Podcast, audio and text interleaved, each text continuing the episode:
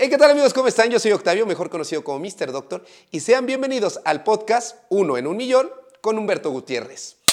Amigos, sean bienvenidos a un capítulo más del podcast Uno en un Millón, en donde platicamos con las personas más relevantes en materia de marca personal. Y estamos, como ustedes ya lo vieron, con Octavio Arroyo, alias Mr. Doctor. Así es, bravo, aplausos amigos, ¿cómo están? ¿Cómo estás, amigo? Muy bien, muy contento de la invitación, muchas gracias por este pues por hacer este sueño realidad, porque para los que no sepan amigos, yo a Humberto, aunque él no me conocía, eh, yo lo conozco, lo, lo conocí primero como persona y ya después como creador de contenido.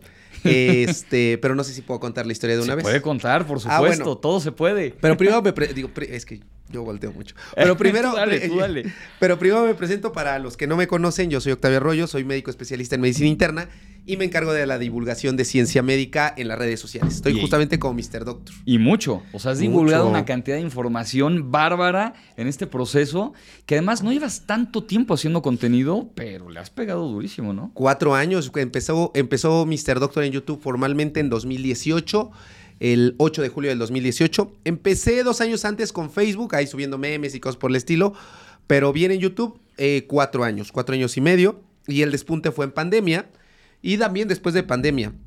Afortunadamente ya, somos casi 1.5 millones de seguidores en YouTube. 1.7 en TikTok, eh, 250 mil en Instagram, más de 100 mil en Twitter. Y ahí andamos y en Ahí nomás, Facebook, mano. 250 mil.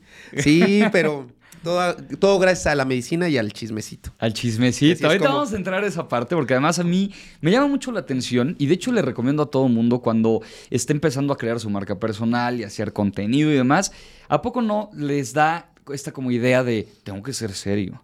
te- te- Tengo que ser formal, es que, es que yo tengo que publicar y decir, no, no tienes que ser ni serio, ni formal, ni mucho menos. El hecho de que no sea serio no te quita lo profesional y alguien que está en la medicina, que además es considerado como el, no, lo más Pulcro. serio, exacto, tiene que ser, pero perfecto, te das cuenta de que no tienes que ser serio y no tienes que ser formal. Y mucho más el internista. Dentro de las especialidades, el internista es como el más toque, el más pulcro, el que tiene que estar siempre cuadrado. Entonces, sí vino a irrumpir. Y que esa es una de las, buenas, de las estrategias dentro del marketing, ¿no? Digo, yo no soy experto, pero me he dado cuenta. O sea, se tiene que irrumpir para que justo se genere esta acción de voltear y decir, ¿qué está haciendo? A algunos puede que les incomode, a otros les agrade, a otros les sorprenda, pero irrumpir siempre va a ser una muy buena estrategia para que volteen a verte. Totalmente. Al final yo creo que tienes que llamar la atención, ¿no? O sea, y esto es una máxima, de hecho, del marketing, pero si nos vamos a digital es eso. O sea, hay tanto contenido que se genera todos los días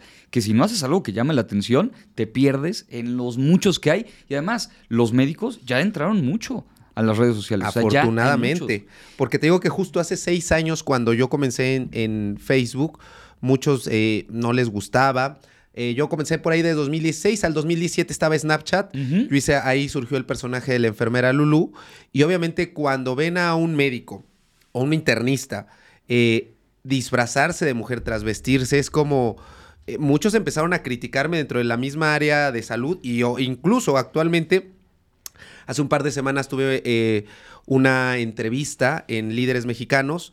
Me posicionaron como el médico más influyente de México en su versión 2022. Y muchos médicos, pese a esto, siguieron este, atacándome. Entonces, desde hace, cuando me dicen, oye, ¿no te molesta el ataque de otros médicos? Le digo, no, yo estoy acostumbrado. Desde el inicio fue así, incluso desde antes, ¿no? Que se niegan a, a darle la seriedad, más que la seriedad, a darle el peso justo a las redes sociales Ok. a, a manejar tu imagen.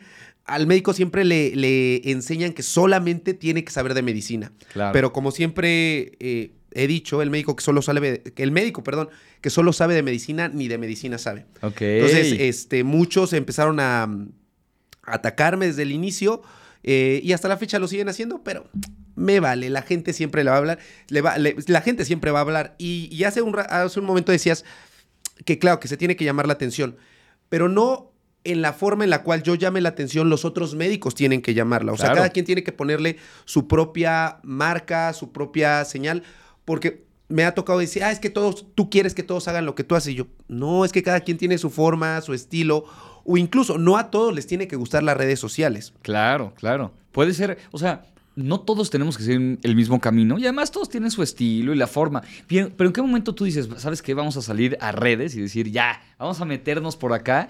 Porque ciertamente, o sea, no era tan común el que la gente dijera, mira, un doctor, una doctora que está dando contenido y está generando algo, ¿no? ¿Cuándo dices que ya? Bueno, la realidad es que la- las redes sociales para mí fueron la plataforma para poder expresar mi gusto por el entretenimiento. Ok. Eh, yo lo he comentado en mis redes, en otros, en otros sitios, que yo realmente quería estudiar teatro o entretenimiento. Eh, un meses antes de que entrara a medicina, yo les dije a mis papás, oigan, ¿y qué, ¿y qué pasa si mejor estudio teatro o estudios? Me dijeron, no, de eso no vas a vivir. Y ahora les digo, les digo como el TikTok, adivina dónde estoy. Entonces, eh, yo siempre desde niño dije que quería estudiar medicina, pero no había una razón real por la cual estudiar medicina. Lo dije porque pues en el kinder te dicen, ¿qué te gustaría ser de grande? Y yo, "Ah, pues este, médico, dije. Lo decías desde niño. Desde a los cinco años, pero no había una razón. Mis papás no son médicos, mis papás eh, acabaron apenas la secundaria, no hay ningún otro profesional eh, de salud, ni por parte de mi papá ni me- de mi mamá, entonces no había una razón. Claro. Y la verdad es que a mí desde niño se me quedan muy rápido las cosas. Para mis papás eso fue sinónimo de inteligencia. Entonces, claro, dicen, ah, es un niño de cinco años que ya se sabe todos los números, que sabe los colores, que sabe escribir. Es un niño listo. Claro. ¿Quiere ser doctor? Tiene con qué. Lo vamos a apoyar. Entonces mis papás siempre se quedaron con la idea de va a ser doctor, doctor, doctor. Mejor promedio en la secundaria, en la prepa. eh, y dije, pues bueno, pasé el examen y pues dije, pues estudio medicina. Me gusta. Le agarré cariño a la medicina. Siempre pongo el ejemplo de eh, que con la medicina me pasó lo que pasaba hace 200 años cuando entre las familias arreglaban matrimonios Ok. y decían, oye, te toca casarte con este y a ti te toca casarte con esta. Algunos, pues, no se terminaban llevando, algunos tenían la suerte que sí se terminaban enamorando. Entonces, algo por el estilo me pasó con medicina. O sea, a mí en el trayecto de la carrera me terminó gustando. Tanto así que, eh, y como nunca se me dificultó la parte académica, eh, salí con el mejor promedio de la generación, del 2007 a 2011, que fue cuando estuve en la universidad. Me vengo a, a México, a la Ciudad de México, al Gea González el internado, que ahí fue en esas épocas cuando te conocí. Ah, sí, de vista, ahorita vamos a hablar de, de eso. y, eh, y pues nada, acabo, pero yo siempre, a partir de que me vine para México hace 10 años, yo dije, algo, algo me falta. Después vino el servicio social, después la especialidad, después caí en el, este, en el, en el hoyo de la depresión en 2015-2016. Me regreso a Puebla a continuar la especialidad y justamente por esas fechas es cuando surge Mr. Doctor. Y como a mí siempre se me dio esta parte, a la par de aprenderme todo de memoria, la parte de la creatividad. Como y histriónica y... Histriónico y de pero más que el histriónico de actuar propiamente, sino la creatividad de, de... Cuando era niño había concursos, ya sabes, de calabritas, estas prosas de, de Día de Muertos. Y se me daban muy rápido hacer como las coplas o estas niñas que hacen como el rap y Ajá, hacen rima. sí, a mí sí. siempre se me dio eh, eh, muy fácil eso.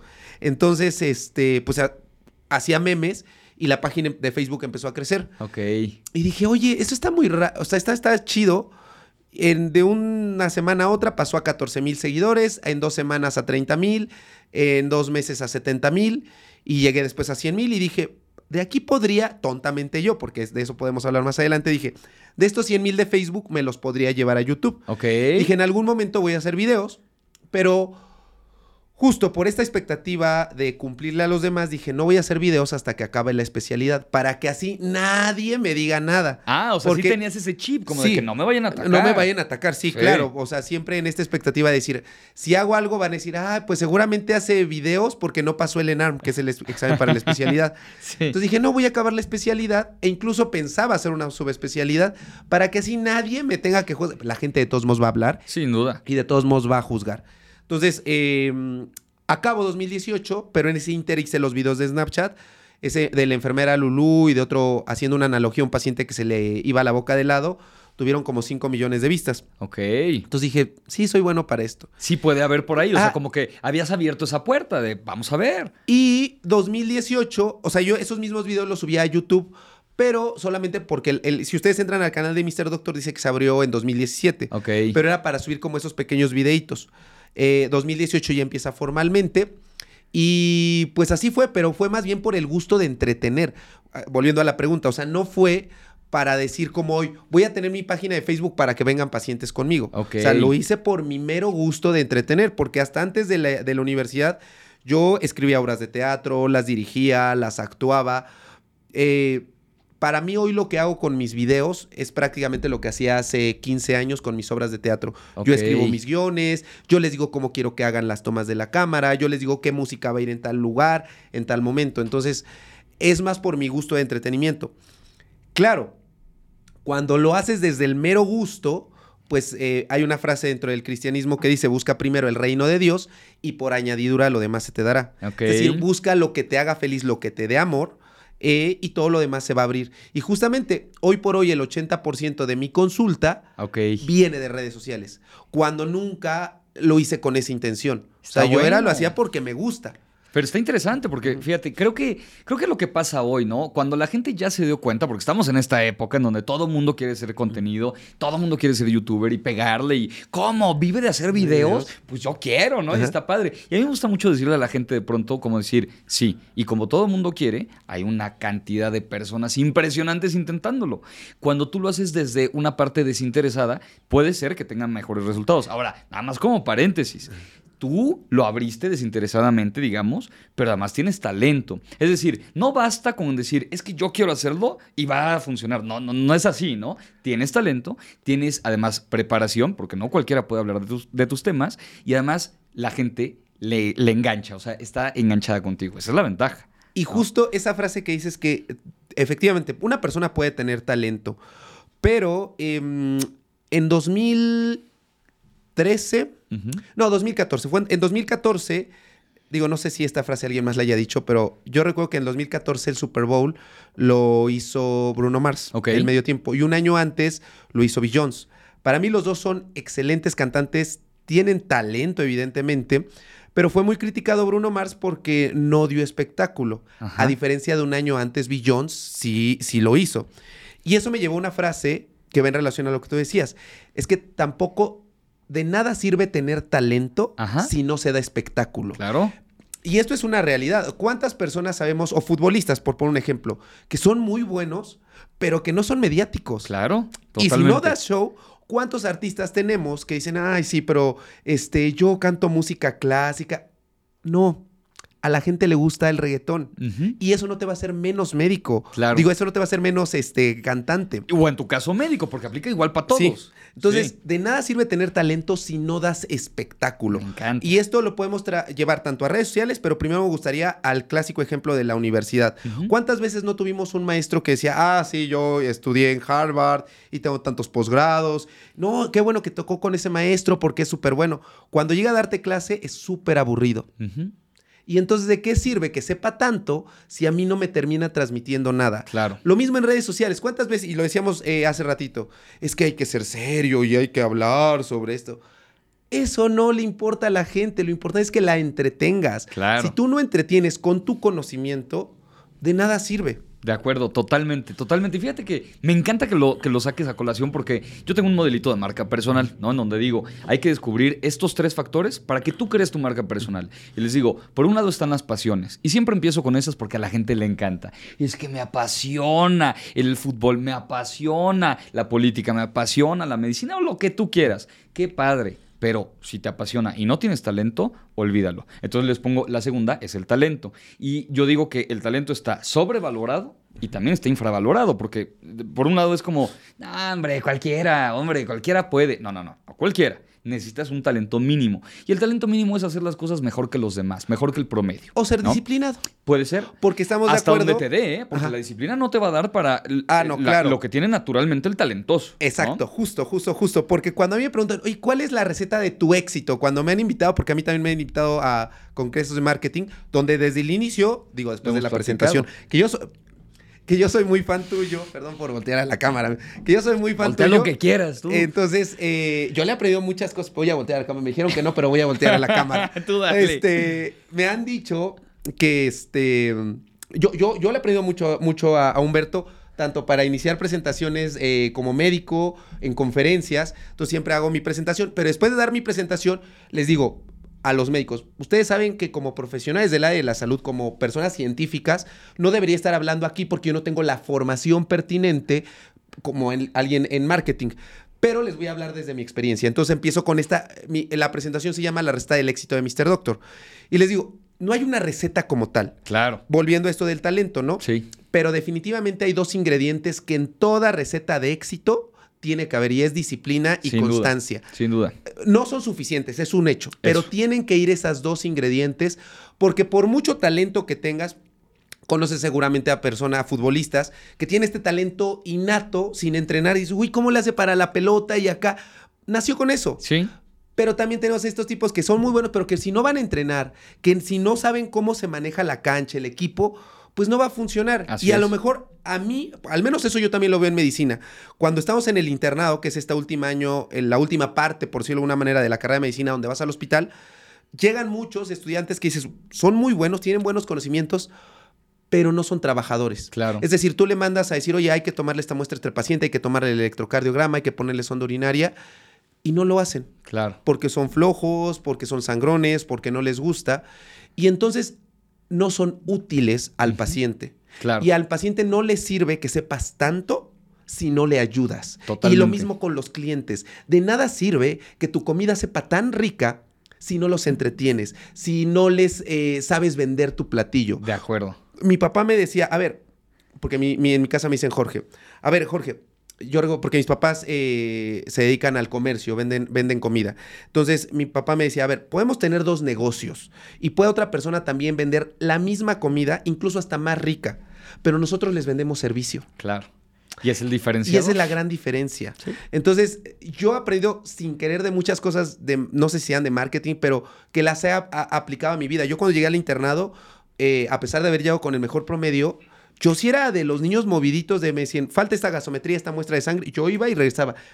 Y les caía mejor a los, a los médicos residentes de mayor jerarquía. Claro.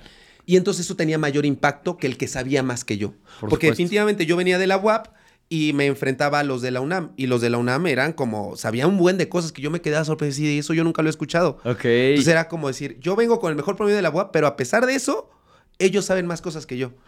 o distintas, ¿no? O distintas. O distintas. Pero terminaba resaltando porque era más movido Ajá. porque resolvía. Entonces tienes que resolverle las necesidades también a tu cliente. Totalmente. Yo tengo una frase que digo que hoy es preferible que te conviertas en el favorito a que seas el mejor. Es que hay muchos que son mejores. Bad Bunny es claro ejemplo. Es claro ejemplo. Oye, ¿cuántos Azteca eh, puede llenar? Y así, y los boletos están carísimos y lo que sea. ¿Por qué? Porque es el favorito de la gente. ¿Es el mejor artista? No lo sé, porque además, ¿para qué me meto? Probablemente no. Muy probablemente. Le vamos a decir la neta, no, No. canta, no No, canta. o no canta mucho, no canta, pero es el favorito de la gente. Y eso es lo que la gente tiene que entender a veces cuando estamos en el proceso de construir la marca. Porque como están las pasiones y están los talentos, el tercer ingrediente que yo les pongo es algo que tú decías ahorita como el entretenimiento, el show. Y yo digo, tienes que tener pasión, tienes que tener talento, pero principalmente tienes que ser comercial. Y es algo que casi nadie te dice, que es como, no, no, no, no, lo comercial ¿Cómo? no. ¿Cómo? O con los médicos. O sea, ah, este. Porque en medicina no te enseñan a cobrar. Claro. En medicina es como, ah, pero es que no puedes verlo como cliente. Tan solo cuando la típica frase de las personas que nos ven, oh, es que ya han hecho de la medicina un negocio. Usted, ¿Y pues pues sí, señora, pues de qué cree que voy a vivir, no sea ridícula. O sea, me dice. O, o- o creen, o cuando nos dicen, no, es que a las farmacéuticas no les conviene porque es un negocio las vacunas. Claro. Pues sí, ¿de dónde cree que van a sacar el dinero para hacer todos los ensayos clínicos, Claro. para las investigaciones, para pagarle a las personas? Si grito mucho, dime, amigo, porque yo me exalto, me exalto. Tú, tú métele entonces, ganas. este, entonces es como, ¿en qué momento tergiversamos tanto la palabra negocio Ajá. para verla como sinónimo de algo malo? Sí. Y es que el- eh, no me van a dejar mentir aquí detrás de cámaras. ¿Cuántas veces a ti, que, ¿cómo se llama nuestro camarógrafo? Iván. Iván. Oye, pero este, ¿cuánto me, este, pues es patrocinado, no un video gratis? Sí, o, o sea, no sí. valoran su trabajo. Y si tú no lo valoras, nadie lo va a valorar. Así es. O sea, tú le pones precio a tu trabajo. Y también cuando me invitan a estas pláticas de marketing, le, dij- le digo a los pacientes, así como es- existe esta frase de este de las ventajas de ser invisible que existe, cada quien recibe o tiene el amor que cree merecer, lo mismo en medicina. El médico en su consulta particular tiene el tipo de pacientes que cree merecer. Si tú crees que vas a tener este paciente que te va a estar gritando, que te va a estar como en el tianguis diciendo a cuánto es lo mínimo de la consulta, bueno, pues son los que tú vas a aceptar. Obviamente es un proceso ir teniendo tu, Po- tu estar nicho más de, de posicionado. clientes. Claro, porque tú puedes cobrar más en función de que la gente valore más el trabajo. Y ese es el val- valor percibido. La gente no paga el precio que tú le pones y ya. Paga el precio de acuerdo al valor percibido que tú, a- que, que tú haces que la gente vea. Oye, ¿y qué opinas? Porque ahora yo lo, man- lo veo desde esa perspectiva. Yo no compro ni por lo que hago. Ajá. Pues, eh, existe esta frase que dice, no, bueno, tú no cobras por lo que haces, sino por lo que Lo que sabes. ajá. Hoy por hoy, yo, y lo voy a decir acá, ¿eh? A ver qué tan fuerte suena. Pero yo no cobro ni por lo que sé, ni por lo que hago. Yo cobro por mi tiempo. Ajá. O sea, porque, o, o sea, porque al final eh, yo me tardo de por sí mucho en la consulta. Me tardo como, puedo tardarme hasta dos horas y media en una consulta de primera vez. Ok. eh, como internista porque me gusta mucho estar interrogando. Pero me di cuenta que en esas dos horas y media yo podría estar grabando un video de YouTube. Podría estar grabando historias de Instagram, podría estar grabando TikToks, que viéndoles de una manera me es mucho más redituable que una consulta. Entonces, eh, digo, pues sí, o sea, si voy a, o sea, tengo que cobrar bien, que sea al menos algo equiparable. Claro, es que al final tú valoras tu tiempo, así como el paciente debe valorarlo, tú valoras tu tiempo y aplica para cualquier industria, ¿no? Decir, oye, a ver, yo podría estar haciendo A o B. El A es mucho más redituable que el B, pero el B puede ser puede tener sentido, ¿no? Puede ser bueno. Y de hecho, creo que es un tema que vale la pena tocar porque tú das consulta. Y el otro día platicábamos porque nos fuimos a echar un café, ¿no? Ya ya regresando a conocernos ahora sí eh, físicamente y demás, y me decías, tú podrías no dar consulta. O sea, tú podrías decir, yo me enfoco en la parte digital, que ahorita ya nos vamos a meter eh, a detalle, pero podrías hacerlo y podrías tener buenos réditos y te podría ir muy bien, pero no quieres dejar la parte de la consulta, que es lo que al final te avala y te da autoridad, que creo que es bien importante. Es que tú no puedes hablar, o sea, tú no puedes predicar un evangelio que no vives. Claro. Entonces yo no podría hablar de medicina si no la practico. Por eso me costó mucho trabajo cuando me salí del IMSS. Porque sí, seguramente usted está, estará diciendo, a este doctor solamente se dedica a las redes o solo tiene su consultorio particular. No, también intubaba pacientes y veía pacientes con COVID y fui, equipo, eh, fui el jefe de equipos COVID. O sea, también trabajaba en el IMSS. Por eso te digo, y a pesar de eso, me critican. Y estoy avalado por el Consejo Mexicano de Medicina Interna. Vamos a poner y he todo, ganado todo, to- mi todo- currículum. exacto, todo el currículum va a estar apareciendo aquí. No, no, no. así. Que a mí no me gusta aparte presumirlo, porque digo, güey, a- o sea, a la gente no le importa. Yo en mi consultorio no tengo mi título. Ajá. O sea, me- en mi casa ni siquiera lo tengo colgado, tengo mejor las placas de YouTube. Es que están O sea, más bonitas. eh, sí, entonces, o sea, pero a la gente no le sirve toda esa preparación Claro. si no se lo traduces en un servicio. Claro. Entonces, eh, pero volviendo a, a esta parte, tú no puedes predicar un evangelio que no vives. Yo no puedo hablar de medicina si no la hago. Por eso me costó mucho trabajo salirme del IMSS hace Claro. un año. Decía, ay, pero después con qué autoridad dije, bueno, está bien. ¿Qué es lo que quiero hacer toda mi vida? La verdad es que entre consulta y hospitalización prefiero más consulta. Ok. Entonces, por eso ahora me dedico a una sala consulta, que también es bien válido, ¿eh? O sea, decir, ¿qué es lo que yo quiero? Claro. Y dije, yo quiero esto, esto es lo que voy a seguir haciendo, pero sí, por eso no la dejo y hace rato, antes de comenzar el podcast, le decía que estoy un poco angustiado porque llevo una semana sin dar consulta porque he estado viniendo a varias situaciones acá en México. Te jala el influencer. El, Me jala el la- influencer. La parte digital. Y, y que, que- pero también me dejó llevar porque pues fueron ya 10 años de dedicárselos netamente a la medicina y ahorita eh, de dos años después de la pandemia, eh, donde ya me han invitado a más cosas y todo esto, pues digo, bueno, voy a disfrutarlo ya que... No, y te sirve. Para tu Sí. marca personal sirve. Estar apareciendo en medios, en podcast, en eventos, te sirve, sin Así duda. es. Entonces, eh, por eso es que sigo, sigo dando consulta. eh, y lo mismo, creo que, y volviendo al, al tema de marketing, cuando tú anuncias un producto, no sé, vamos a ver, poner, yo vendo zapatos eh, y yo quiero que me compren zapatos de mi zapatería o de los que yo hago. Evidentemente, para que te compren zapatos, los tienes que traer tú mismo puestos. Claro. Lo mismo cuando los médicos hablan de salud. Es que no, señora, tiene que comer mejor. Y en la consulta del IMSS el doctor está todo panzón con su refresco de cola a un lado así. Oiga, no puede ser incongruente. Es que tiene que hacer ejercicio, doc- este. Oiga, no señor. coma galletitas de estas. No coma. No coma, ¿eh? Estas no, no son buenas. No puede ser. No puedes. O sea, no puedes también Sí. predicar, eh, ve a terapia, ve a consulta con un psicólogo, con un psiquiatra, cuando tú tampoco te has acercado nunca. Claro. Uno tiene que ser ejemplo, y también se lo digo a los médicos cuando voy a los congresos, es que el médico, fuera de las redes sociales, el médico debe ser el influencer de sus pacientes. Claro. Tiene que mostrarles también el decir, mira, esto que yo te estoy recomendando, yo lo hago en mi día a día. Sí. Porque si no, entonces tampoco vivo la experiencia y no se las puedo transmitir de una, de, de una manera similar. Pero es que ese es el influencer. O sea, de pronto se, se casó la palabrita con algo digital. Yo me acuerdo cuando empecé a hablar de marca personal y cuando di el primer TED que me decían como de, bueno, pero la marca personal que, ah, redes sociales. Yo decía, no, no se confundan. Claro que usamos las redes sociales porque es un medio y es buenísimo para hacer comercial, pero tu marca personal es mucho más allá de tus redes. Es que la gente te vea como un referente. Y hay gente que tiene una marca personal súper posicionada y no tiene redes. Y la gente lo ubica y reconoce y conoce. O que no las usa tanto, ¿no? O que no las usa tanto. O, o, o, no tiene que venderse en ellas. Simplemente referente porque la gente lo ubica. Así es. Yo siempre, o sea, cuando te digo, cuando voy a estos congresos, le digo, es que no es de a fuerza que tengan redes sociales. Claro. O sea, no va por ahí. Por eso le digo, no, mi, mi, receta no tiene por qué ser la tuya. Claro. Tú tienes que innovar a tu forma y a tu estilo. Yo digo mucho con eso de la marca. ¿Sí? Oye, ¿quieres un vasito? No, acá está bien. Seguro. Sí, es lo mismo. Me, me, van a atacar, ¿eh? Decir, ¿Cómo? No tiene está la vasos. imagen? No tiene imagen a cucharadas. Yo, yo, pregunté, yo pregunté. Han de saber ustedes que yo pregunté. Te traigo un vasito. Mira, ya te hiciste como un caldo de. De esto, no importa. Seguro. Todo va. Yo bueno. sé que la imagen cuenta, amigos, pero. pero. Pero cuando vayan a mi canal de YouTube se van a dar cuenta que lo que menos van a encontrar va a ser un doctor. Entonces. Bueno, vamos, vamos, a entrar a esa parte que me gusta. Me, me parece interesante justamente el eh, no encontrar un doctor, pero a la vez sí encontrar un doctor. Exacto. O sea, eh, que creo que es parte de la magia. Hay un tema con el que yo estoy medio peleado, ¿no? En donde te dicen, es que tú que subes a TikTok, cuando TikTok nadie entraba, ¿no? Y estoy seguro que te criticaron doctores cuando entraste a TikTok. Uh -huh. Que no, ¿cómo? Y no va a dejar mentir, aquí está Betsy, que es mi manager.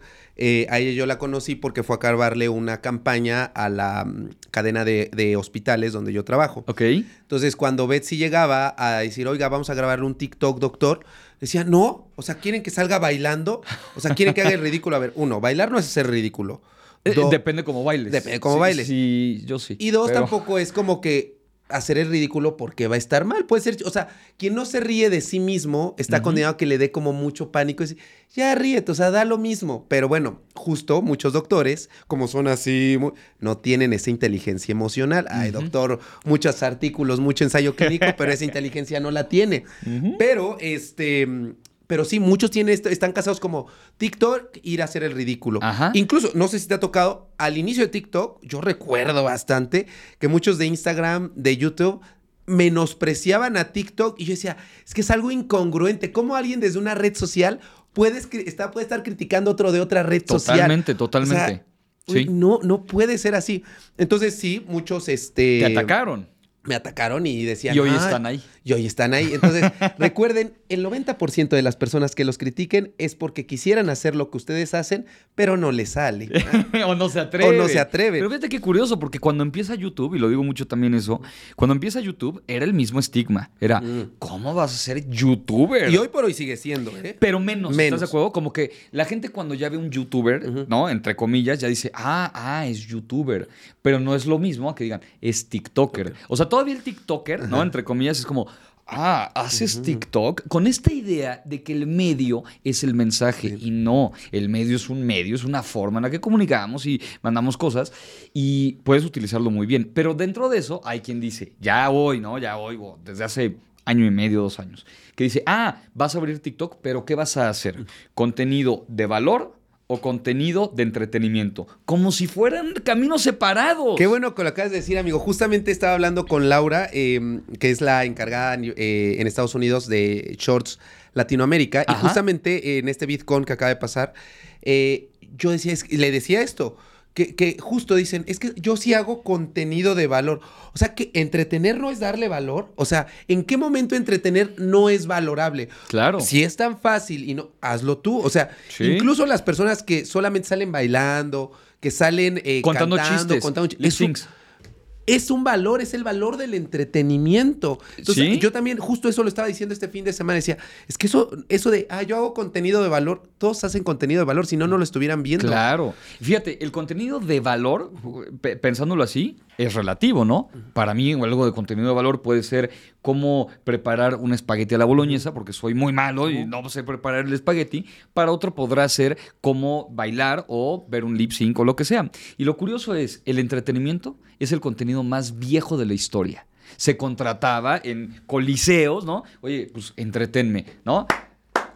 Haz algo, entretenme. Y hoy pareciera que son caminos distintos y no son, por supuesto. Ah. y desde que yo, perdón que te interrumpa rápido, empecé a ver lo que tú hacías. Y dije, no, es que esto está increíble, está muy bueno, porque hay entretenimiento, hay mucho valor, hay mucha riqueza, hay mucho aprendizaje, pero además hay una conexión con la gente maravillosa. O sea, yo la conexión que tienes tú en, el, en tu canal de YouTube no la he visto fácilmente. Y olvídate de médicos, médicas, no importa. O sea, puede ser un contador, un abogado o puede ser un eh, videoblogger, tal cual que no lo veo. O sea, ese vínculo que tú tienes con la gente está cañón. ¿Cómo? ¿Cómo le hiciste? Eh, pues con constancia y disciplina. O sea, sí, me- sí, eh, justamente, no voy a decir el nombre de la, de la TikToker, la, la conocí en el Bitcoin, pero días antes de la de que fuera el Bitcoin la entrevistaron. Ajá. Y le preguntaron, le hicieron lo mismo, ¿cómo es esta para tener este éxito? Y ella decía, no, pues no sé.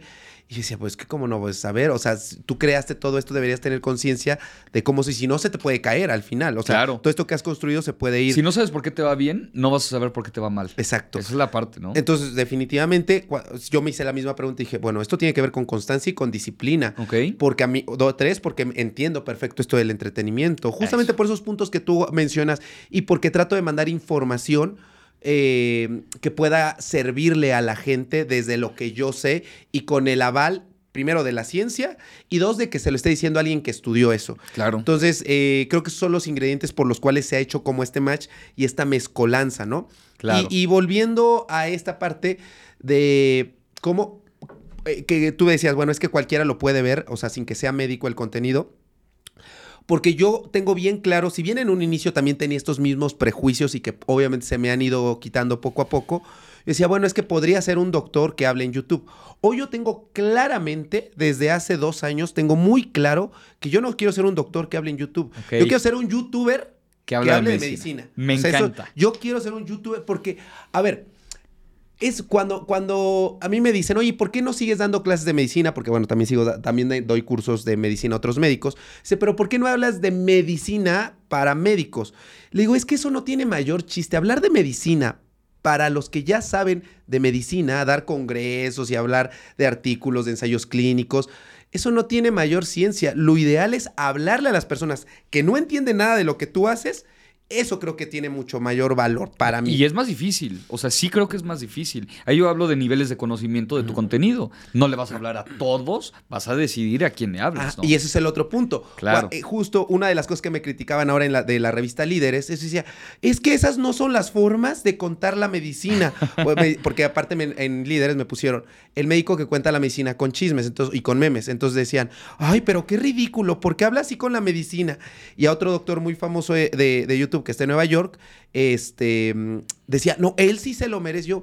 A ver, es que nuestros targets son completamente distintos. Eso también dentro de co- en la venta del marketing, decir, a ver, ¿a qué nicho le quiero llegar yo? Eso O sea, es. Yo tengo bien claro que yo le quiero llegar a toda la población. Y, justo cuando hablaba con Betsy y, y con todo el equipo de, de, de mi man- de mis managers, les decía, yo tengo bien claro con qué, no les voy a decir con quién, pero yo tengo bien claro el ejemplo de quién. Ah, no, sí lo voy a decir. Porque aparte yo no. Yo dije, a ver, yo quiero, ser, yo quiero ser la Galilea Montijo de México en la medicina. Me gusta, O sea, pero esa sí, Galilea Montijo bien. de los años 2000, ¿se acuerdan? No sé si se acuerdas.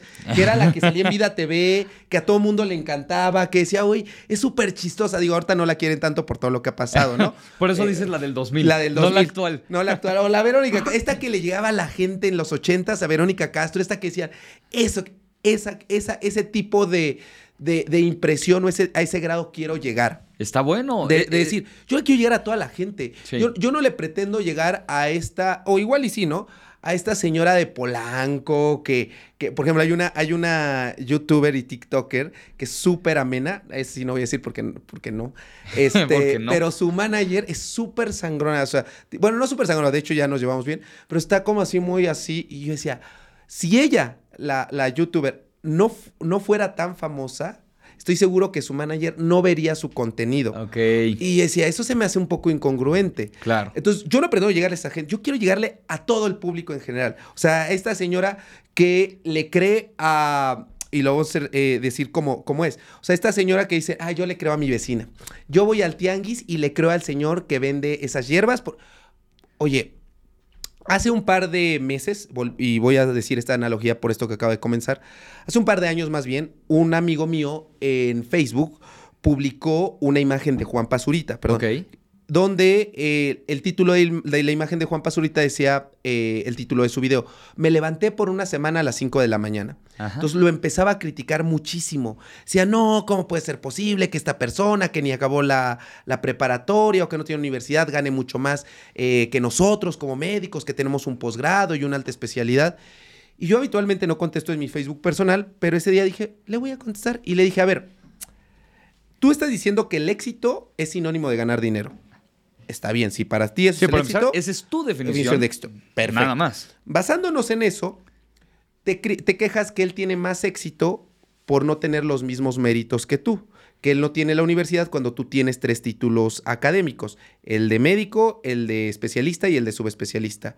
Amigo, dime quién es más tonto: si él que gana más dinero que tú sin tener una carrera, o tú que teniendo tres títulos no te la ganas, no, no ganas lo mismo, ni le siquiera una cuarta parte de lo que él gana.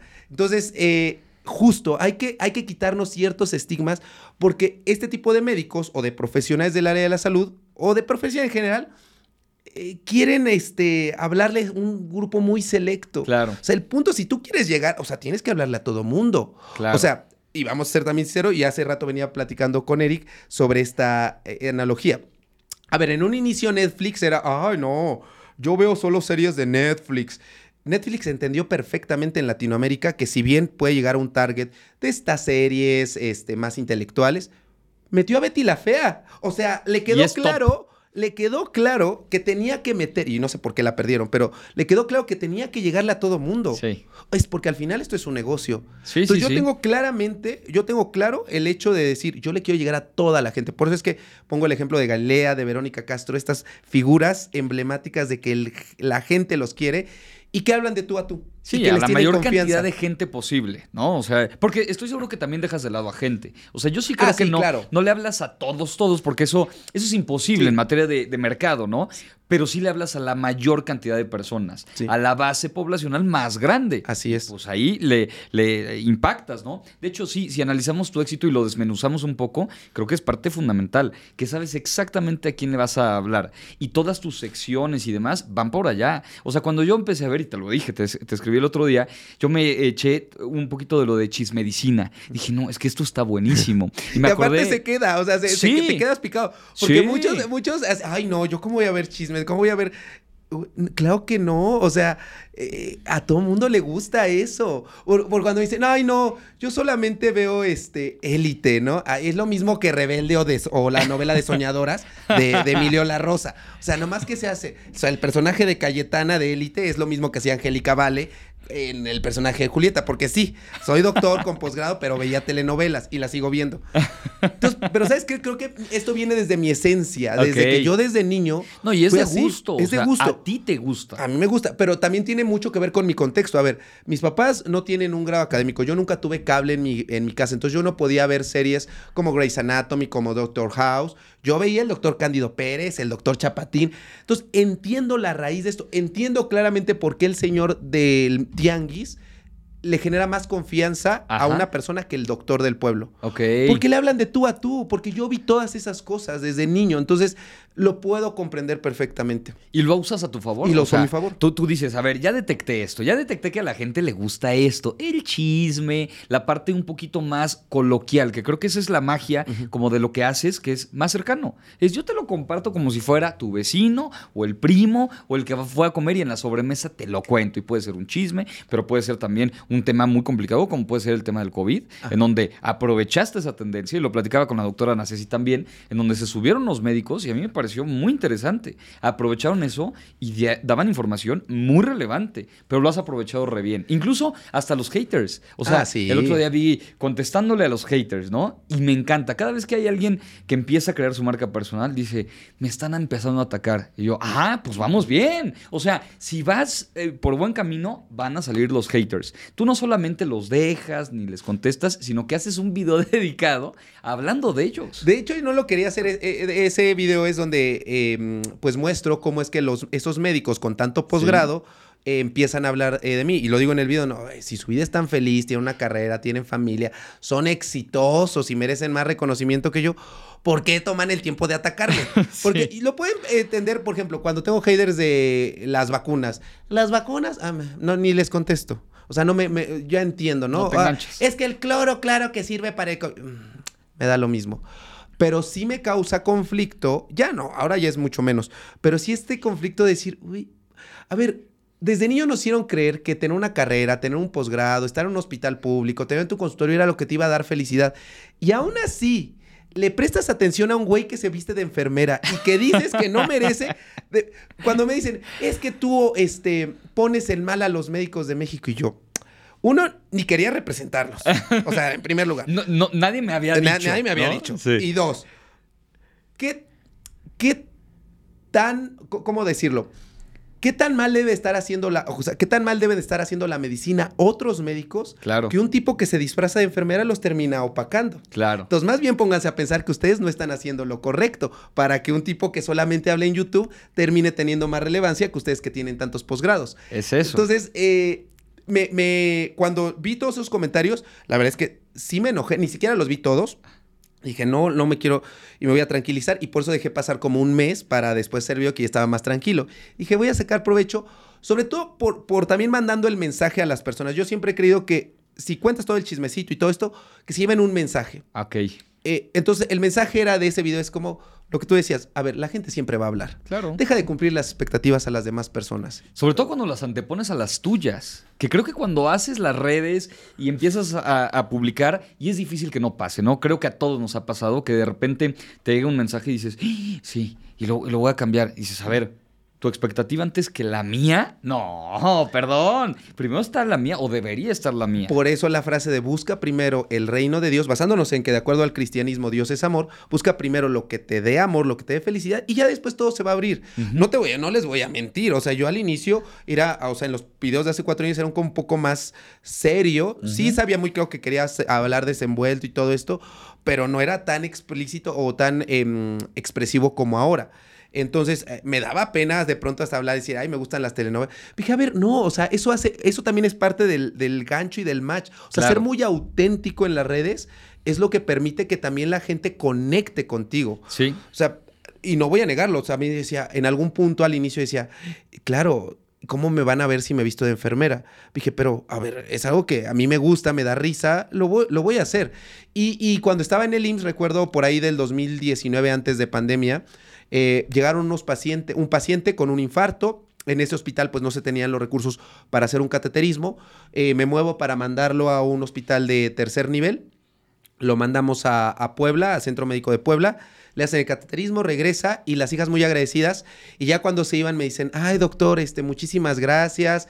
Este, lo vamos a buscar en su consultorio particular, pero queremos ver también a la enfermera Lulú. Entonces eh, dije, ah, o sea, ¡Qué ellos obviamente se- me dijeron, bueno, vamos a ver quién es el doctor Arroyo, vamos a buscarlo en internet para ver si tiene consultorio. Y ahí cuando ponen Octavio Arroyo, pues sale, sale todo lo que hago y se dieron cuenta lo que hacía. Y te das cuenta que ellos, a ellos no les importó, Incluso hasta les generó más confianza verme desde otra perspectiva. Y que Claro. decías como hace rato de el doctor. O sea, un- la figura el- lejana. un- eh, sí. Sí. O sea, siempre cuando, este, cuando vas al consultorio ves al doctor con bata, con corbata. Está bien, quien quiera hacerlo está bien, va a ser su target. Eso también es importante. Si a ti te gusta ir de bata, de corbata, Es que hay personalidades. y, va, y ya y está. la gente va te- va a irse por, por a ti. Es, pues, pues por lo que le gusta ese tipo de doctores. y Claro, está con bien. algunos enganches y con otros Otros no. no. Y Tú en- y todos. Yo y todos. Y justo yo en la consulta no estoy con bata, estoy con este tipo de playeras, mucho más relajado. Claro. De hecho, el consultorio, el, el este, escritorio lo hago a un lado para estar hablando de tú a tú con el, con el paciente. Eso rom- va rompiendo barreras. Claro. Sí, totalmente eres más cercano. Así es, amigo. Déjame, voy a tomar más agua. Por favor, adelante. Esa parte de la cercanía que la has manejado en consulta, pero también la manejas pues a, a cuadro y, y- y demás. ¿La llevas bien o mal con los doctores? O sea, porque estos te han, te han criticado y te han atacado, pero ¿la llevas bien o no tanto? Fíjate que Porque se ha de estar duro, ¿no? No, fíjate que hoy por hoy, Ajá. este, en mi vida ya no me llevo con, pues, doctores. Ok, O sea, realmente nadie en mi vida alrededor mío no son, no, bueno, más que Eugenio, que es cirujano plástico, y Vale, que es su esposa, eh, que es médico general. eh, y ya, o sea, que son como las personas con las que más, eh, este, lo- mi grupo más cercano ahorita, no, Ya eres o sea, más de... sí es más de otras cosas, pero está bien, o sea, no, no necesariamente tiene. Entonces en Puebla, yo- oh, claro, sí ubico a doctores, pero no son como que sean cercanos a mí. Ajá. Porque aparte tengo yo que enviar a, o sea, si tengo que referir a un paciente a cirugía, hacer una biopsia, pues los tengo, que- entonces ya tengo mis contactos de, de quiénes son. Claro. Pero hoy por hoy no son este, el 80% de, las gen- de la gente con la que me rodeo no son personal médico y me estoy muy contento de eso. La verdad es que qué bueno. Y estoy muy y bien Estoy así. muy bien así. No digo que los médicos todos sean malos, pero este, o malas personas. Y que tampoco, fíjate, no creo que estos haters sean malas personas. Claro. Porque de verdad entiendo que cuando tú no estás del otro lado, no puedes comprender algo que no has vivido. Sí. O sea, ¿cuántas veces no ha- no- lo hemos escuchado? Ah, pues qué fácil es hacer videos, ¿no? Ajá. Ah, pero no saben lo que es escribir las, el hacer el guion o la escaleta, montar los micrófonos, poner la luz, pagarle al editor o ponerte tú a editar si es que lo editas, subir. Sí. O sea, no saben todo eso. Sí, y entonces total. el que no sabe, ataca. No, y además es curioso porque la gente dice, ah, no, pues te va re bien solo porque haces videos. Entonces yo digo, ¿y tú no? ¿Por qué? ¿Por qué no lo haces? Exacto. Oye, si es tan fácil, ¿por qué tú? pues ¿por qué no le entras, no? O sea, ¿por qué tú no decides entrarle? Y creo que es esa crítica que hay a todos los que hacen algo. ¿No? Y lo, lo hemos platicado en otros espacios, acá mismo, con personas de diferentes industrias, y está fácil de ese lado, ¿no? Como decir, eso está malo, eso está bien chafa, ¿para qué le entras? Y creo que ese estigma que tiene todavía el entretenimiento en redes sociales está durísimo. Sobre todo, como dices, con los médicos, que fíjate, yo siempre he pensado que a los médicos les dan demasiadas licencias eh, favorables. Fíjate, me acuerdo mucho, mi abuelo estaba en el hospital y me acuerdo que estaba mi mamá y decía, el doctor va a venir a las 12, ¿no? Ah, pues ok, pues a las 12, ahí estamos todos, ¿no? Para escuchar al doctor 12.05, 12.10, 12.15, 12.20, 12 y media, no ha llegado. Entonces yo decía, oye, ¿por qué no ha llegado? Y entonces siempre era, ha de estar en operación, ¿no? Ha de estar... Entonces yo decía, no, a ver, ¿por qué le dan la licencia como de, no, pero, pero no importa, porque el doctor o la doctora pueden darse ese lujo? Yo digo, no. Hasta para los impuestos, amigo. Ah, sí, también. Sí. Es que es la salud y una serie de cosas, ¿no? Que está bien, o sea, le dan esa licencia. Pero juega también al revés, en el sentido de cómo vas a hacer contenido, cómo vas a estar en el entretenimiento y lo que te decían y lo que te criticaban, pues es por el estigma que hay del médico lejano y, y muy profesional. Seguro te tocó lidiar fuerte con todo eso, con tus secciones. Pues sí, pero fíjate que desde la universidad ya era un pequeño Mr. Doctor. Entonces, ¿Ah, sí? Porque como la neta nunca me costó trabajo sacar buenas calificaciones, que eso está mal, porque yo en la universidad realmente pues me aprendía todo de memoria. Sí, algunas cosas razonaba, pero donde aprendí a razonar propiamente fue en la especialidad. Ok. Eh, y que eso agradezco bastante de, de haber hecho la especialidad. Pero realmente para mí nunca fue difícil sacar 10. Era como, ah, sí. Te lo eh, aprendías, Me lo aprendía y, y era como, hago las tareas que me tocan, tan, tan, las hago. O sea, no hay mayor problema. Entonces, eh, daba clases. eh, daba eh, anatomía, daba bioquímica, daba embriología. Tenía buen promedio, pero también me iba a, a las fiestas. Entonces, muchos de los, eh, como elegíamos materias por promedio, Ajá. había un porcentaje grande de, de los que tomaban materias conmigo que me decían, o incluso recuerdo una que me decía, es que tú no deberías estar en esta clase, no te lo mereces. O sea, ¿por qué te vas a, a- o sea, ¿por qué vienes ahorita? Había, hay un, ma- un bar de mala muerte a, un lado de la Facultad de Medicina de la UAP que se llaman Las Reatas. Entonces, y así, así ha de estar para que se llamen Las Reatas. Suena bien, suena, Suena, suena elegante. Buena marca personal. Entonces, eh, iba y regresaba a la clase y me decía, es que ¿por qué? O sea, ¿por qué haces eso? ¿Por qué vas por unas caguamas, pero entras a la clase, pero contestas bien? ¿Y por qué esa...? O sea, les frustraba mucho no entender por qué ellos... Y aparte, en la universidad, mi forma de mostrar mi gusto por el entretenimiento era conduciendo eventos, siendo, este, dando conferencias. Entonces decían, pero ¿por qué hace una cosa y por qué hace otra y por qué hace otra? Oye, pues porque puedo, o sea, Sí. ¿por qué no voy a poder? Puedo y quiero. Y quiero. Ya, Entonces, con eso. Pero eso le frustra a las personas. Entonces, desde entonces Desde entonces, decía. desde entonces era sido como que eh, siempre Octavio era como de no, no, no. Yo tenía una frase muy popular cuando estaba ya pasado de copas en la universidad, este, porque me hacían enojar. Entonces, este, me molestaban y yo empecé a decir, no, es que yo soy el más popular de la facultad. Yo soy como el Brad Pitt de la facultad, pero ya que estaba muy borracho. Y entonces, eh, Así se como un chiste de la universidad, pero ahora que han pasado los años y que estoy en redes, le dije, les dije, les dije que iba a ser muy popular y ustedes no me creyeron. El Brad Pitt o, la Galilea. O la Galilea Montijo de la que no, yo siento que todavía no llego ahí, o sea, todavía creo que hay un mundo muy grande para llegarle a, toda la gente. Entonces yo sí quiero Pero estás en el camino, estás en el camino. Y cuando decidiste ponerte Mr. Doctor, ¿qué onda con eso? Porque también ah. es un tema de marca personal, o sea, es Mr. Doctor. Y ahora la gente dice, sí, Octavio, pero Mr. Doctor. ¿no? Fíjate que la, la, página de Facebook originalmente em, se llamaba Acción Poética Medicina WAP. Y yo tenía muy claro que ese era un nombre muy largo y aparte decía, ¿medicina? O sea, ya es como no, porque no le va a llegar a todo el mundo. Y WAP, pues hay otras universidades como la UDLA, la UTLA, la UPAEPA y en Puebla. Entonces dije, tengo que buscar un nombre que, englobe todo, o sea, que pueda llegarle a todo mundo la medicina. Y que conecte. Y que conecte y que sea rápido, porque no, no, si le pones un nombre largo es como, ah, tiene que tener como incluso hasta, no sé qué, en, dentro de marketing, cómo se le llama esto, que sea un nombre que rápido se aprenda y que tenga hasta sílabas, que es Mr. Doctor.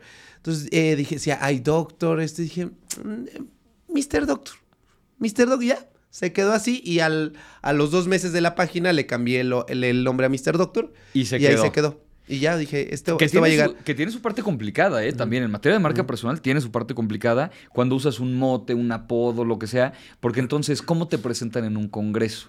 Yo siempre digo Octavio Arroyo, mejor conocido como Mr. Doctor. Ahí está. Ese, ese como subtítulo que le tienes que meter es la parte que sí puede estar complicada. Que siempre le digo a alguien, cuando decides el nombre que vas a utilizar, porque no es el nombre artístico, porque propiamente no es artístico, pero es el nombre que vas a utilizar en redes, si hay que pensarle y decir por aquí, por allá, y hoy te ha funcionado. O sea, la gente te ubica y te reconoce, ¿no? Sí, y cuando me dicen, oye, ¿no te molesta que te digan Mr. Doctor? Digo, eh, no, la verdad es que en general no, no lo veo como mal. Porque digo, a mí también me ha pasado, ¿no? Cuando digo, ah, con chingo amiga me pasó, yo no sabía que se llamaba propiamente Sujin. Entonces dije, como le digo, y a mí sí me da pena, porque a lo mejor puede ser como, ay, me... A mí me molesta mucho cuando digan las personas, soy tu, soy tu super fan, Mr. Doctor. Y les pregunto, ¿cómo me llamo? No sabe. Y yo, pues mi Amigo, pues fan, no lo eres. Entonces, este, pero eh, a mí me da lo mismo, pero sí puedo entender que a otras personas sí les puede causar como decir, ah, solamente me estás buscando por, por justamente por el nombre, por Mr. Doctor, no por Octavio Arroyo. Claro, sí, sí, sí, y ese proceso de... Y, mira, ahorita me quedo pensando cómo, cómo se van abriendo los niveles de confidencialidad o las órbitas. O sea, todo el mundo es Mr. Doctor. Las personas más cercanas, Octavio. Y en mi familia es Jorge. Ok.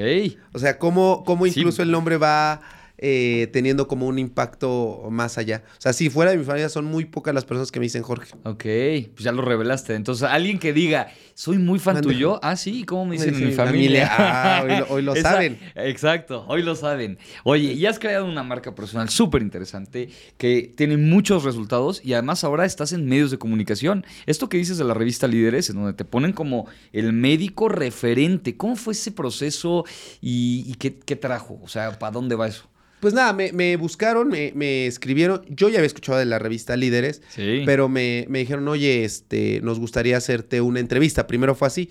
Y dije, pues está bien, la hicieron de hecho por Zoom. Después me dijeron, vamos a hacer una sesión de fotos. Fui y sabía que iba a estar en el conteo, pero de verdad que no sabía que me iban a poner como el, el médico más influyente. Que aparte, mira, me, no es que me la crea, pero sí estoy consciente por qué. o sea, por lo de internet, porque sí hay un impacto directo sobre un porcentaje grande de población, pero pero esto no es sinónimo de que por ser el más influyente sea el mejor. Eso a mí, o sea, eso creo que también no le queda claro a las personas. O sea, hay personas que tienen mucho más conocimiento que yo y que han aportado mucho más a la medicina, pero a lo mejor no han influido tanto directamente a una población como tal. Claro. Y no está peleado uno con lo otro. O sea, yo también reconozco a muchísimos médicos que hacen muchas cosas. Y hace años yo, yo cuando me invitaban a los primeros congresos de estudiantes de medicina, decían, es que no me deberían de aplaudir a mí o no me deberían de venir a pedir autógrafos a mí los estudiantes. Deberían eh, pedírselos a este doctor que hace trasplantes, a esta doctora que opera cerebros. Pero justo, si uno no se da su valor, nadie más se lo va a dar. Entonces, poco a poco fui comprendiendo el peso de lo que hago en las demás personas. Claro, sin, sin que me sobrepase, ¿no? Como te decía hace rato, o sea, sí sé que llega mucha gente, pero yo sé que puedo llegar a más y quiero llegar a más gente. No, y estás en el camino, porque si pierdes esa parte de decir, ya, Ya lo pues logré. ya estuvo. Ahí sí. Entonces, ¿qué? Yo siempre digo que esto es como un videojuego. Cuando tú pasaste el videojuego, lo dejas de jugar. O sea, cuando tú de repente dices, ya lo logré, y tienes que pasarlo con cinco estrellas y no sé qué, y lo pasas, dices, pues ya, el siguiente, ¿no? O sea, ¿qué es lo que viene? Y es la parte padre de decir, pues ahora cómo sigo creciendo, ahora qué proyecto pongo, qué proyecto tengo.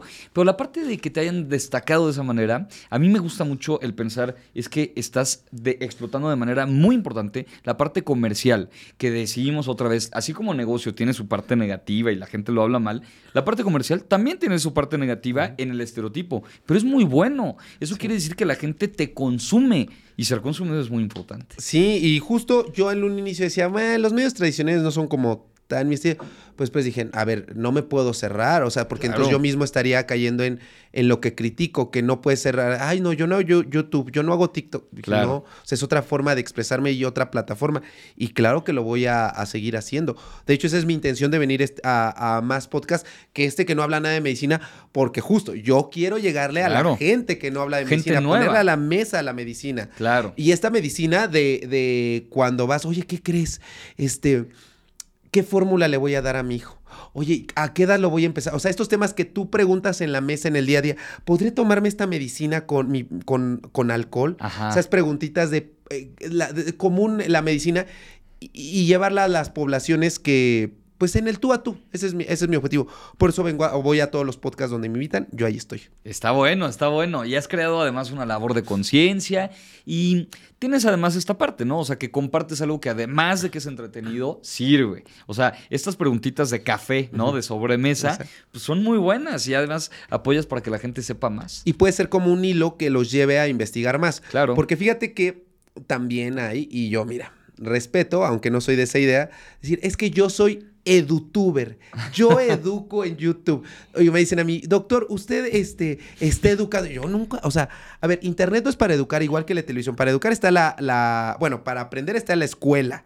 Claro. Para educar incluso a la familia, ¿no? Pero para educar están los libros, está la escuela. Aquí no me vengas a decir que en YouTube aprendiste algo, porque tú no me dejarás mentir. A lo mejor sí puedes meterte, ah, no le entiendes el tema, me meto un video. Claro. Pero no va a ser tu fuente bibliográfica. Exacto. Entonces yo siempre les digo que yo informo, Claro. yo no educo, yo informo y por eso al pie de todos mis videos dejo la fuente bibliográfica de donde saqué la información. O sea, no es algo que, que me tengan que creer porque yo soy. Claro. Porque entonces te estaría cayendo en lo que critico en los charlatanes de, de consume esta proteína para que tengan los mismos cuadritos que, que yo. O toma este licuado. No, pues no se trata de lo que diga yo, sino lo que dice la evidencia científica. Claro. Entonces, eh, justo, yo siempre he sido de la ide- de la idea de Internet está para informar. Claro. Si esta información te sirve, ah, pues ya acudes a una consulta médica. Sí. Por eso un video de YouTube y un video de TikTok no suplen una consulta médica. Ese es el tema. Ese es el tema. Y además, si alguien quiere la consulta, pues te busca. Que es lo que yo digo de pronto, ¿no? Les pregunto, ¿quiénes de ustedes son mis alumnos? Y me ponen un chorro. Y a ver, ¿en qué curso estu- estuviste tú?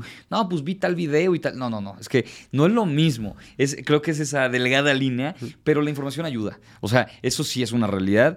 Y el que se lo acerquemos a la gente es bueno. Para ellos, porque tienen la información. Para nosotros, porque nos posicionamos y hacemos que la gente consuma nuestro contenido y posicionamos nuestra marca personal. Sí, entonces hay que darle la, este, la utilidad también que uno quiera, pero vo- volvemos al, al inicio, el hecho de decir, porque yo quiero, o sea, si me preguntaran otro de los ingredientes para el éxito en redes sociales o para la marca personal, es decir, yo consumiría mi propio producto. Ajá. Yo te puedo decir que conozco a varios youtubers que me dicen, no, yo subo el video y no lo vuelvo a ver. Ajá. Yo, lo puedo entender porque a lo mejor si ellos mismos lo editan y hacen, pues claro, se aburren y ya Sí, se ya lo, lo viste conocen, ya. varias veces. y todo. Yo sí lo vuelvo a ver. La neta es que yo sí, los jueves y domingo que saco video a las 8 de la noche, yo sí me siento, cuando puedo, digo, ahorita estos días no he podido, pero sí es como me siento y me pongo a verlo y la verdad es que me río con lo mismo que yo escribo, con lo mismo que yo hago. Y eso es creo que parte del éxito también, que tú te diviertas con lo que haces. Que te Entonces, guste. Que te guste. Si tú vas a vender algo, ¿tú te consumirías a ti mismo? Claro. Eso creo que es fundamental. O sea, si tú te consumes, está perfecto. Pero es que yo quiero que me consuma. ¿Por qué quieres? ¿Por caerle bien a la otra persona? Porque es mucho decir, ay, no, ¿cómo voy a hablar? Ay, ahorita se me fueron las palabras, pero es que uno mismo, es como cuando estás saliendo con alguien, ¿no? Es, que, es que tratas de poner como una pose. Si no eres auténtico, va a, seguir- va a salir Se al final caer. a flot, se va a caer. Se va a caer. Tienes que ser como muy auténtico y que a ti te guste, ¿no? Claro. Tal es caso esta youtuber que era vegana o vegetariana y que la Ah, descubrieron sí. comiendo pescado. Sí. O sea, y, hasta- no- y que dijo que no aguantaba. O sea, O sea, no, no puedes sostener eso. Entonces tienes que ser como muy auténtico. totalmente. Oye, pues ha sido un gusto. Ha sido un gusto platicar, conocernos ahora sí ya más cercanamente. Y justamente es lo que, porque lo dijimos al inicio del Exacto. podcast. A ver, yo a Humberto lo conocí en 2013 de vista. Yo estaba en el Gea González haciendo el, el internado y un amigo me dijo, es- pasamos por las canchas de, del Azteca y un amigo me dijo, mira, él, este, él hace videos de YouTube. Lo vi y después dije, ah, lo voy a buscar. Y como yo no sabía ponerme corbata, vi el video eh, de, de Humberto Sí. y ya dije, ah, mira, voy a hacer la corbata así. Y tan tan, desde ahí lo conozco, o sea, es como nueve años primero en persona, porque me enseñó después en videos de YouTube. Y miren, ahora la vida nos ha puesto acá. Y de verdad que yo lo seguía des- desde entonces, lo sigo. Espero que para bien, ¿eh? No, No, sí, o Una, sea, porque- Un video reacción malo. Y- médico reacciona a imagen a cucharadas. No, pero, pero de verdad que sí. O sea, te lo dije, te lo he dicho desde antes. Cuando daba conferencias, el cómo ir vestido, el cómo comenzar una plática, todo lo, este, muchas cosas las aprendí de ti. Qué buena onda. Pues, y, y qué buena onda que ya nos conocimos y platicamos y todo. Y pues además ver que estamos en el mismo canal y que estamos haciendo, pues yo creo que cosas padres. Eso me da mucho gusto. Muchísimas gracias, amigo, por la invitación y No, espero hombre. que me vuelvas a invitar. No, hombre, pues conste, ya Sí, quedaste, ya quedó grabado. Cuando tengan, cuando quieran, yo vengo. a Órale, pues. chismecito. Que así se haga. Pues muchas gracias. Muchas gracias, amigo. Cuídate. Igual.